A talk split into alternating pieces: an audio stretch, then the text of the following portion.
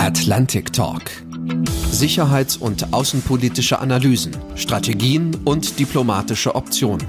Ein Podcast der Deutschen Atlantischen Gesellschaft.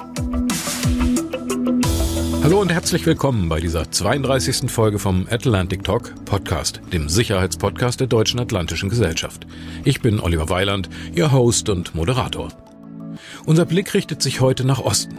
Und ich sag's gleich vorweg, auch auf die Ukraine, aber nicht nur auf die Ukraine. Im Fokus steht heute ein anderer geopolitisch wichtiger Staat auf dem Gebiet der ehemaligen UdSSR, nämlich der größte Binnenstaat der Erde, Kasachstan. 226 Tote, darunter 206 Zivilistinnen und Zivilisten sowie 19 Sicherheitskräfte, 4600 Verletzte, mehr als 10.000 Verhaftungen, russische Panzer in Kasachstans Straßen und die Absetzung des politischen Schwergewichts und ehemaligen langjährigen Präsidenten Nursultan Nazarbayev von wichtigsten Funktionen. Diese Ereignisse in den ersten Wochen des Jahres bedürfen einer Einordnung. Was ist da passiert?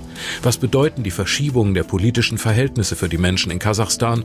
Was für Zentralasien? Und was bedeuten sie für uns? Besprechen möchte ich diese Fragen mit Dr. Beate Eschment. Sie ist Expertin für Zentralasien und seit 2016 wissenschaftliche Mitarbeiterin im Zentrum für Osteuropa und internationale Studien in Berlin. Beate Eschment hat diverse Lehraufträge wahrgenommen, so unter anderem in Kasachstan an der deutsch-kasachischen und an der Al-Farabi-Universität in Almaty und in Kirgisistan an der Universität für Humanwissenschaften in Bischkek. Ich freue mich sehr auf dieses Gespräch und sage zu Ihnen herzlich willkommen, Frau Dr. Beate Eschment. Hallo. Hallo. Sie haben sich schon vor 25 Jahren intensiv mit der ehemaligen Sowjetrepublik Kasachstan befasst und in den 90er Jahren von Grenzverschiebungen an der kasachisch-russischen Grenze gesprochen als der gefährlichsten Entwicklung für das Land. Kasachstans Grenzen sind bis heute unverletzt geblieben. Gerade im Unterschied zur Ukraine stehen dort keine russischen Panzer bedrohlich an der Grenze, sondern ganz im Gegenteil. Anfang Januar hat in Kasachstan der heutige Präsident Kasim Shomat Tokayev die Organisation des Vertrags über kollektive Sicherheit OVKS und damit russische Panzer zur Hilfe gerufen. Gegen wen? Das werden wir zu klären versuchen. Aber die Ausgangslage, darauf kommt es in diesem Moment an, in der Ukraine und Kasachstan sind sehr, sehr unterschiedlich.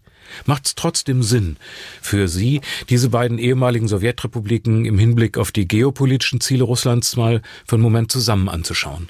Ich denke, auf den ersten Blick hat man das Gefühl, okay, Ukraine, Kasachstan, ähm, beides ehemalige Sowjetrepubliken, beides äh, Staaten, die unmittelbar an die russische Föderation grenzen, die einen russischen Bevölkerungsanteil haben, ökonomisch durchaus von Bedeutung sind für Russland.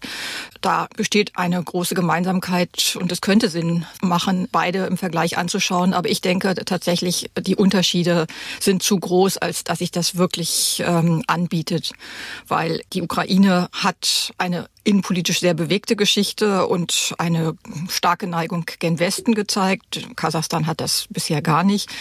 Ähm, die Ukraine ist gespalten und hat separatistische Strömungen gen Russland. Auch das kann man in Kasachstan keinesfalls beobachten.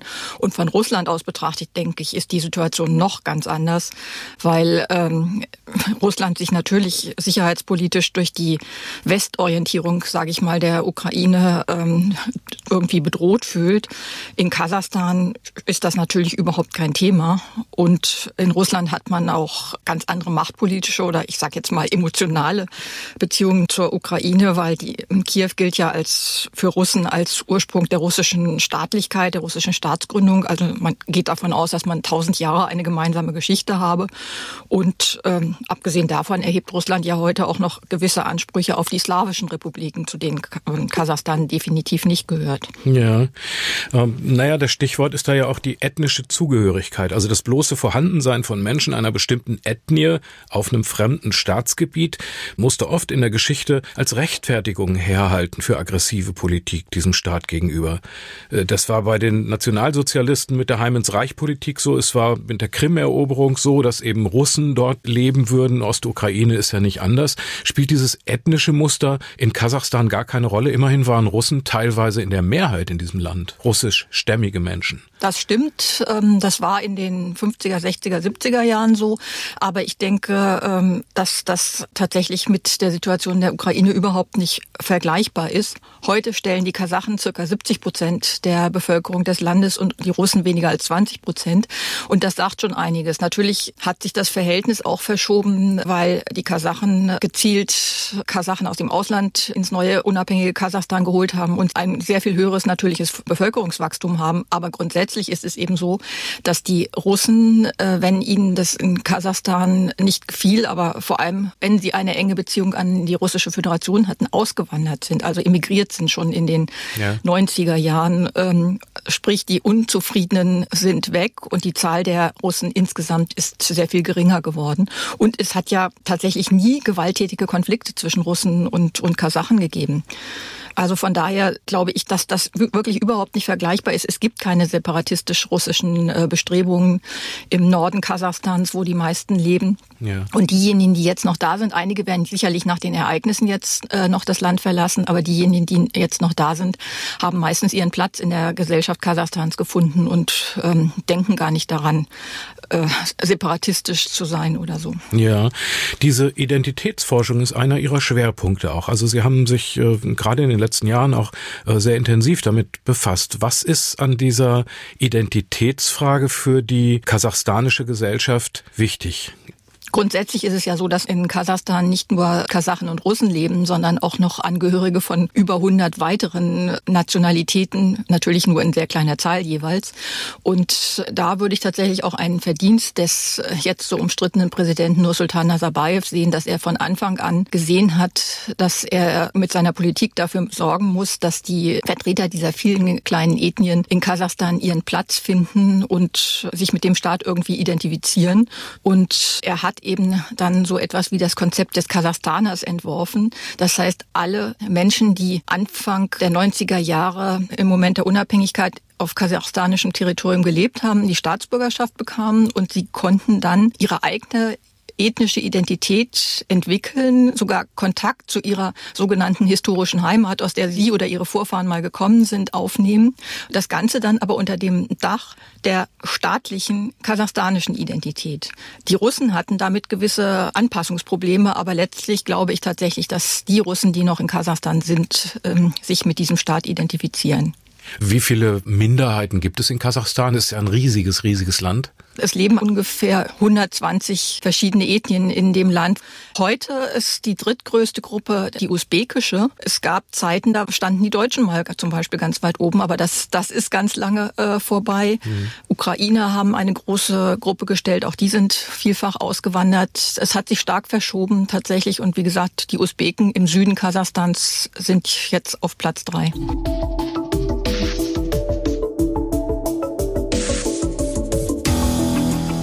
Über 30 Jahre extrem stabil scheinende Zeiten unter dem, man muss sagen, korrupten Autokraten Nazarbayev scheinen jetzt mit dem Aufstand in Almaty dahin. Seine wichtigsten Anhänger wie der Chef des Sicherheitsdienstes Karim Massimov, ebenso zwei Neffen von Nazarbayev, äh, Abish und Zatelbaldi, die vom Sicherheitsdienst sind, sind verhaftet worden. Was genau ist da in den ersten Januartagen eigentlich passiert? Gute Frage, aber schwer zu beantworten. Das weiß man bis heute nicht genau. In den Tagen der Ereignisse war ja das Internet abgeschaltet, also man konnte es online sowieso nicht verfolgen oder auch keine Informationen bekommen.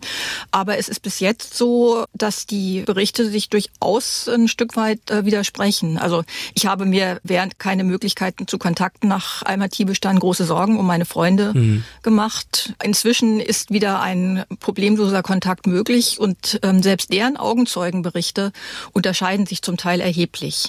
Aber man kann wohl, denke ich, davon ausgehen, dass es tatsächlich am Beginn der ganzen Ereignisse ganz normale Demonstrationen gegeben hat, ausgelöst durch diese Preissteigerungen für Autogas, ähm, die eben vom Westen Kasachstans sich über das ganze Land ausgebreitet haben. Auch in Almaty haben sich die Menschen dem dann angeschlossen und das Ganze kriegte auch eine politische Richtung, weil die Leute gerufen haben, Alter, hau ab.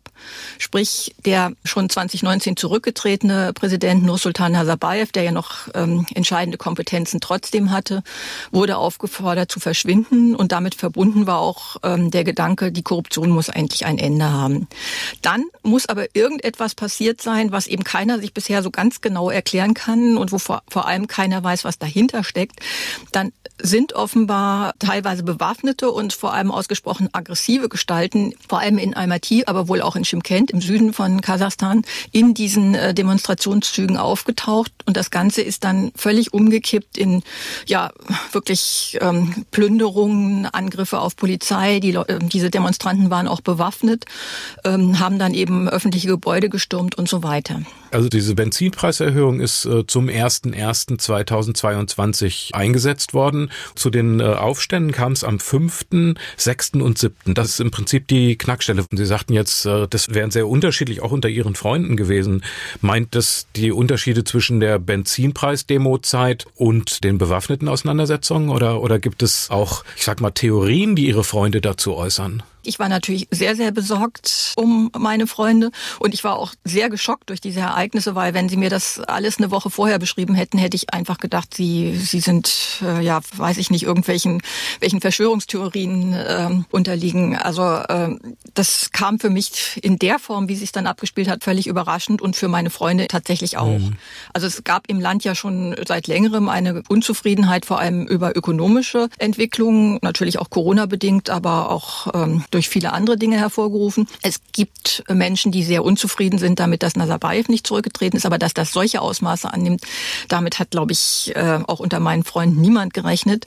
Und die Augenzeugenberichte, äh, die sie mir dann später geschickt mhm. haben, unterscheiden sich natürlich insofern, ähm, dass sie an verschiedenen Orten in Almaty die Ereignisse beobachtet haben. Und so haben die einen dann, die sehr zentral wohnten, tatsächlich gesehen, ähm, wie bewaffnete Demonstranten auf Polizisten, die sich gar nicht wehrten, losgegangen sind oder sowas, während die anderen eher diese friedlichen Entwicklungen äh, gesehen haben. Und die Erklärungen, die jetzt so kommen, nicht nur von meinen Freunden, sondern auch die im Internet geäußert werden, unterscheiden sich halt auch ein Stück weit. Aber vor allem finde ich es erstmal wichtig zu betonen, es gibt verschiedene Erklärungen.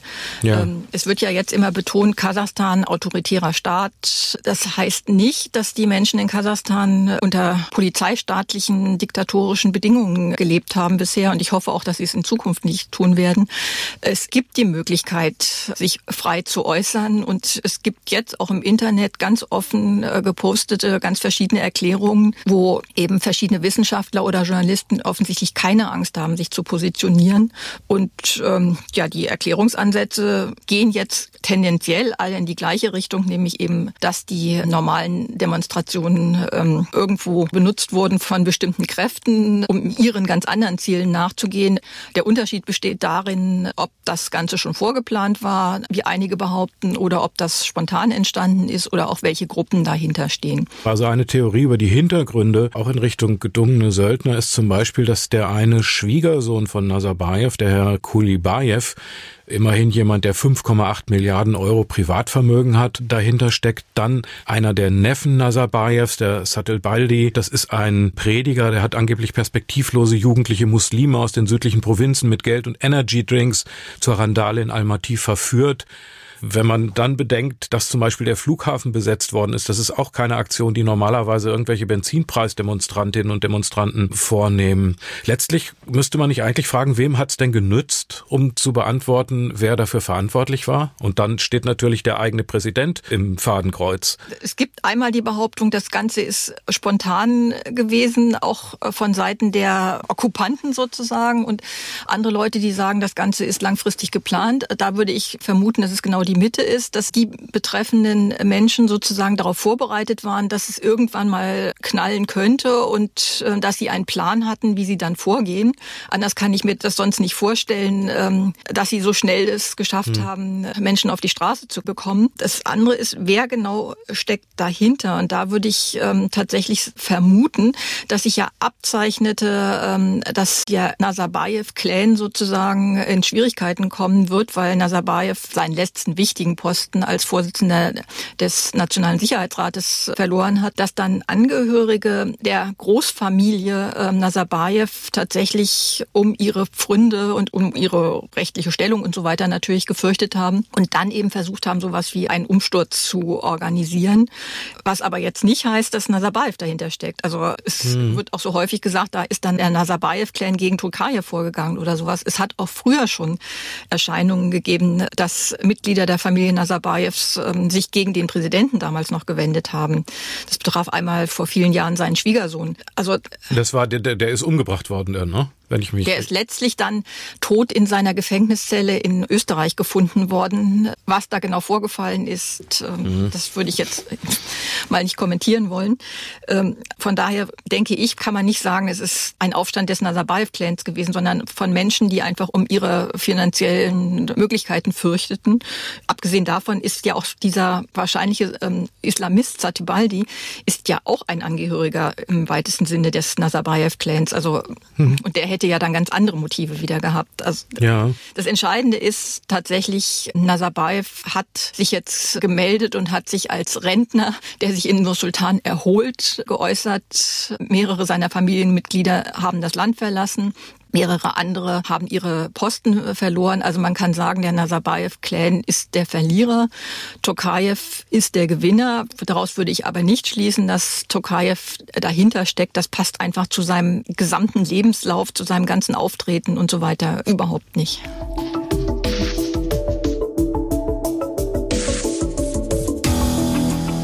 Der langjährige Präsident Nazarbayev hatte ja traditionell sehr gute Beziehungen zu Wladimir Putin gepflegt. Uns gleichzeitig auch immer verstanden, Sie hatten das vorhin schon mal angedeutet, die Souveränität Kasachstans doch zu bewahren, sich viel Respekt unter den Kasachstanern auch zu verschaffen. Wird die Strategie Tokajews jetzt als dem Sieger, wie Sie gesagt haben, die gleiche werden oder erwarten Sie da strategisch wichtige Unterschiede und eventuell auch daraus resultierende Verwerfungen?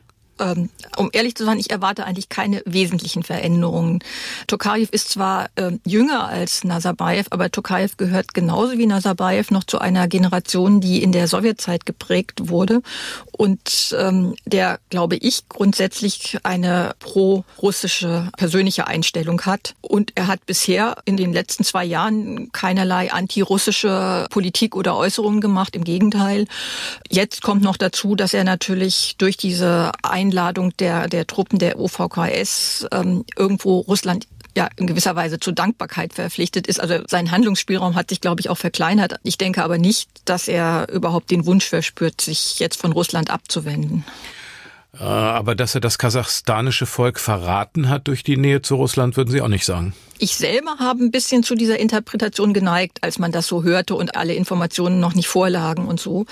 Vielleicht nicht verraten, aber jedenfalls, dass die Bevölkerung sich von ihm abwenden wird und die Bevölkerung das als Verrat empfinden wird. Aber ich habe tatsächlich von einigen meiner Freunden, eben genau denen, die im Zentrum von Almaty genau diese ganz üblen Dinge beobachtet haben, durchaus auch gehört, dass sie den Truppen der OVKS und das heißt in der Masse ja den russischen Truppen dankbar seien. Ähm, und was ganz wichtig jetzt im Nachhinein ist und Ereignisse werden ja eben in, in der Rückschau dann bewertet ist. Die OVKS-Truppen haben aktiv gar nichts gemacht. Mhm. Also ihre Bedeutung bestand darin, dass sie als Signal aufgetreten sind, nämlich dass Russland hinter Tokajew steht. Ja. Und dann sind sie wieder weg. Sie sind ja unheimlich schnell wieder abgezogen. Da wird keine wesentliche negative Erinnerung bei der Bevölkerung bleiben. Aber das Verhältnis, glaube ich, zwischen Kasachstan und der Russischen Föderation hat sich dadurch schon verändert. Ja, aber Abhängigkeit würden Sie nicht für die richtige Vokabel halten. Wie gesagt, ich, die, die Truppen sind als Signal da gewesen. Die haben jetzt nicht dafür gesorgt, aktiv, dass äh, der Präsident weiter Präsident bleiben konnte. Also von daher glaube ich nicht, dass man das als Abhängigkeit bezeichnen kann. Es wird bei uns in den Medien ja oft das Bild gezeichnet, dass Wladimir Putin Autokraten überall da hilft, wo Volksaufstände drohen. Begründung, er fürchte diese Art von Farbenrevolution vor allem im eigenen Land. Weshalb ihm die Hilfe gegenüber Tokayev in Richtung der Organisation des Vertrags über kollektive Sicherheit jetzt eigentlich wie gerufen kam, auch schnell wieder äh, nach Hause zu fahren. Das passt in diese ganze Lage auch des äh, Konflikts mit der Ukraine ja vielleicht als ganz schönes Bild auch rein, ne? also ich bin keine Spezialistin für Russland, sondern für Zentralasien. Aber ich denke, dass vom Kreml aus gesehen, von, von Putin aus gesehen, es vor allem wichtig ist, dass Kasachstan stabil ist. Kasachstan war für, für Russland ähm, jetzt seit 30 Jahren sowas wie, ja, wie der Puffer zwischen ähm, Russland und dem potenziell als instabil geltenden ähm, Zentralasien, hinter dem ja dann jetzt auch noch Afghanistan steht. 400 Kilometer entfernt, wenn ich das mal einwerfen darf. Das ist nicht viel. Ja, und von daher denke ich, ähm, ist das Wichtigste Stabilität und nicht russische Okkupation oder irgend sowas.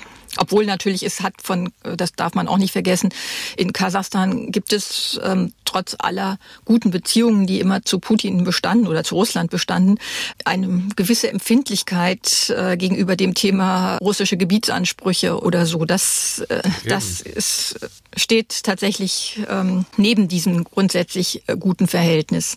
Und in dem Zusammenhang würde ich jetzt wieder den auch, auch wieder nochmal zur Ukraine zurückkommen wollen, weil ähm, zu dem Komplex Ukraine gehört ja auch die Frage der Krim und der Annexion der Krim. Und das war natürlich eine, eine Sache, die in Kasachstan mit ganz großer Empfindlichkeit und mit ganz großer Aufmerksamkeit beobachtet wurde.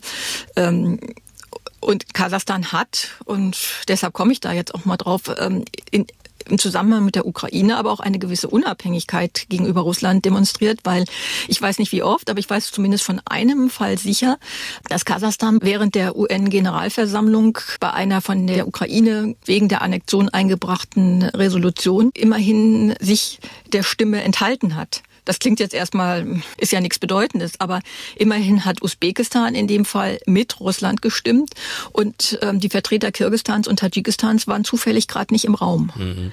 Also von daher war Kasachstan der Staat, der sich tatsächlich äh, positioniert hat und am stärksten gegen die russische Position ähm, geäußert hat in, durch diese Enthaltung. Wo liegen denn dann für Tokayev die größten Herausforderungen, um das Land auch weiter zusammenzuhalten?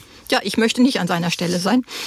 Kasachstan leidet seit einigen Jahren und durch Corona natürlich äh, jetzt noch verstärkt an einer, ich will jetzt nicht sagen an einem wirtschaftlichen Niedergang, aber ähm, die ökonomische Entwicklung ist nicht gerade gut, nachdem sie viele, viele Jahre ähm, sehr positiv war. Und das hat Nazarbayev auch ähm, sehr in seinem Amt geholfen. Auch schon in den 2000er, 2010er Jahren war die Bevölkerung häufig nicht ganz zufrieden mit seiner Politik und sie hat auch damals schon gesehen, wie korrupt da vieles abläuft. Aber aber die Menschen haben gesagt, uns geht es ökonomisch gut und absehbar besser, ähm, dann nehmen wir das hin. Jetzt sieht das ganz anders aus und Tokayev muss dringend sozioökonomische Maßnahmen ergreifen, um das wachsende Gap, die wachsende Spaltung zwischen arm und reich, zwischen sehr arm und sehr reich zu überbrücken, um den armen Bevölkerungsschichten dringend zu helfen ähm, und da eben auch einer gewissen Gruppe, die sehr unzufrieden ist und leicht zu motivieren ist durch beispielsweise Energy Drinks und Versprechungen von kleinen äh, Geldzahlungen, um die ruhig zu stellen da hat er ja auch schon einige Ansätze geäußert in seiner Rede. Und dann, das kommt mir in letzter Zeit zu wenig in vielen Analysen vor, muss er auch unbedingt sich mit der wachsenden Spaltung zwischen dem Norden und dem Süden Kasachstans beschäftigen. Der Süden Kasachstans hat ein hohes Bevölkerungswachstum und ein insgesamt ökonomisch schon auch in den vorher guten ökonomischen Jahren eine ökonomisch sehr viel weniger positive Entwicklung als der Norden Kasachstans. Russlands. Und da ballt sich etwas zusammen. Und zwar nicht im Sinne von, im, im Norden sind die Russen, im Süden die Kasachen. Ganz im Gegenteil. Da ballt sich auch etwas zusammen äh, zwischen den Kasachen. Und die Kasachen zwischen Norden und Süden unterscheiden sich nach ihrer eigenen Beschreibung in vielem sehr. Und im Süden ist man halt einfach unzufrieden. Das ist ein, ein wichtiges Problem.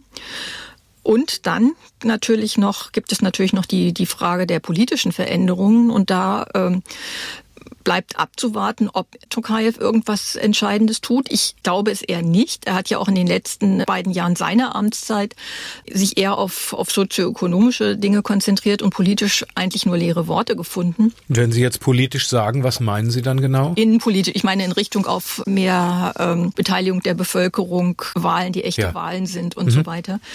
Also da erwarte ich nicht allzu viel von ihm und ähm, da ist dann eben zu erwarten, dass vor allem die junge Bevölkerung in Almaty unruhig bleiben wird, weil gerade von denen kam nach dem Rücktritt Nazarbayevs ja sehr viel Widerstand dagegen, dass alles so bleiben sollte, äh, wie es wie es war. Ja, Tokayev hat sich zumindest äh, ja als äh, Reformer und äh, Antikorruptionsbekämpfer dargestellt, als er 19 das Amt mehr oder weniger von Nazarbayev in den Schoß gelegt gekriegt hat. Da sagen Sie, ist in den letzten zwei Jahren aber auch nicht viel passiert. Naja, wie gesagt, er hat sozioökonomisch schon versucht, einiges in, in Gang zu setzen. Aber ich denke, Tokayev ist auch, also das sage ich nicht nur jetzt, das hätte ich auch vor einem Jahr gesagt, ähm, Tokayev ist auch nur ein Mann des Übergangs. Ähm, schon allein aufgrund seines Alters. Es bleibt abzuwarten, was danach kommt. Und ich möchte sehr davor warnen zu denken, super, danach kommt eine neue postsowjetische Generation, dann wird alles besser.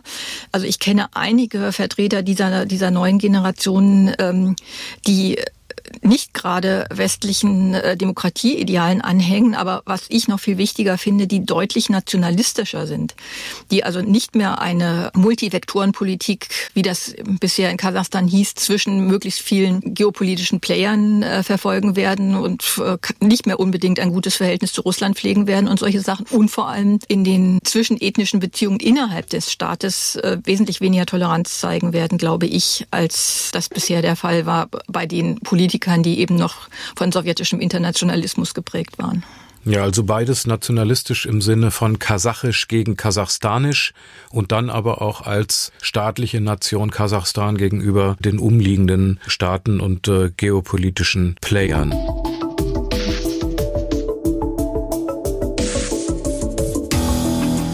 Lassen Sie uns das nochmal angucken. Innerhalb des Landes sind jetzt 10.000 Leute verhaftet, so viele verletzt. Das ist ja doch im Moment eine Situation, selbst wenn Tokayev sagt, das Land ist jetzt stabilisiert, also äh, wenn die Gefängnisse voll sind und die Verletzten dieser Auseinandersetzung, dieser politischen Auseinandersetzung noch im Krankenhaus liegen, destabilisiert das das Land und gibt doch auch dem Machthunger von anderen Mächten durchaus Futter. Also die Grenze zu Russland ist immerhin 6800 Kilometer lang, nach China die 1600 und die umgebenden Staaten sind ja auch noch da. Die Türkei hat Interesse in Zentralasien. Wie stabil ist Kasachstan vor diesem Hintergrund? Stabil ist natürlich auch ein Begriff, den man relativ verwenden kann. Wenn Tokayev jetzt gesagt hat, ähm, Kasachstan ist stabilisiert, dann ist das im Vergleich zu dem, was vor einer Woche war, absolut richtig. Aber natürlich ist Kasachstan nicht äh, dauerhaft äh, stabil, äh, sondern es muss noch viel geschehen, damit wieder wirklich innere Ruhe einkehrt. Genau darüber haben wir ja, ja eben äh, vorher auch gesprochen. Ich würde aber den Kasachstan-Hunger der Nachbarn tatsächlich nicht überschätzen. Also wie gesagt, Russland hat ein Interesse an einem stabilen Kasachstan und wird jetzt bestimmt nicht plötzlich in den Norden des Landes einmarschieren. Mir würde kein Motiv einfallen. Es sind russische Nationalisten, die aber auch ruhiger geworden sind, ähm, die da Ansprüche früher erhoben haben, russische Nationalisten in Russland, ähm, solche Menschen wie, wie Alexander Solzhenitsyn oder äh, Zhirinovsky. Von kasachischer Seite kann das natürlich offiziell gar nicht geäußert werden, das, das würde strafrechtlich verfolgt. Ähm, gibt es sicherlich noch einzelne russische Nationalisten, Kosakenverbände oder sowas, aber ich glaube, das können wir zunächst mal als vernachlässigbar betrachten. China hat ein einziges Interesse, das ist ein stabiler Nachbar Kasachstan, der die Uiguren im Kasachstan selber im Griff behält. Da wird, solange der Staat nicht in tiefe Unruhe gerät, bestimmt nichts passieren. Im Übrigen soll China seine Bereitschaft geäußert haben, auch zugunsten Tokayevs und der Stabilisierung ähm, der Situation Anfang Januar einzugreifen. Aber darauf hat man eben nicht zurückgegriffen.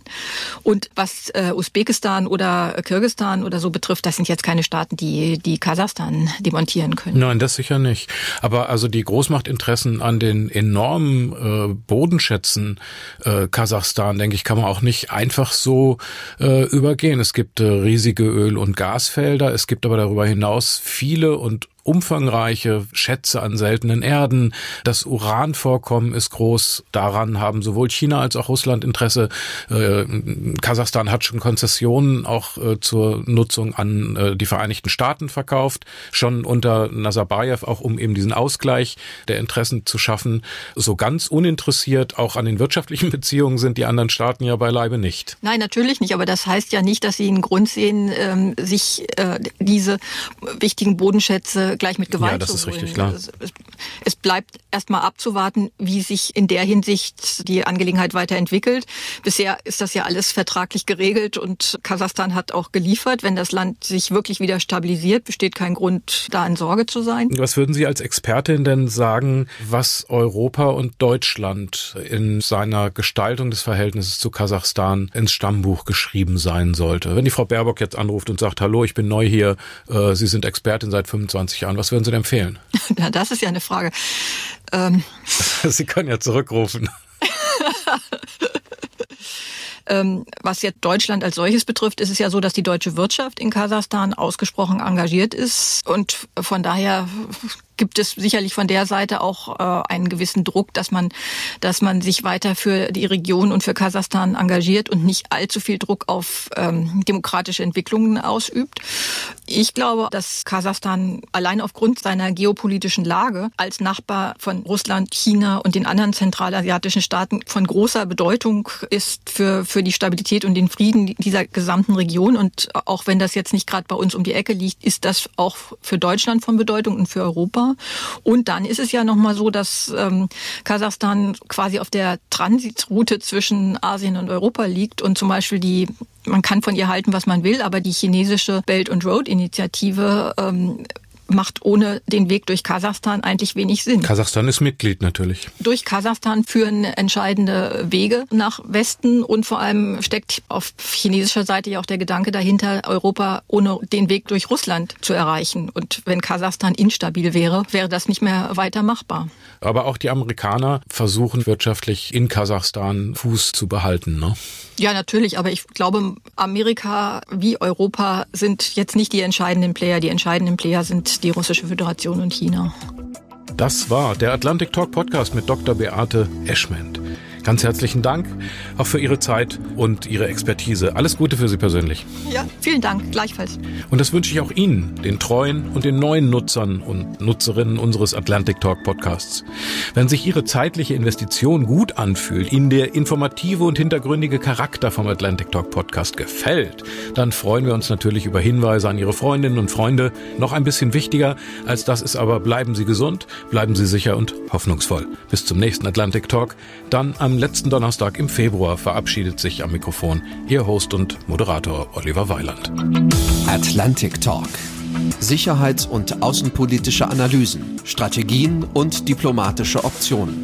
Ein Podcast der Deutschen Atlantischen Gesellschaft.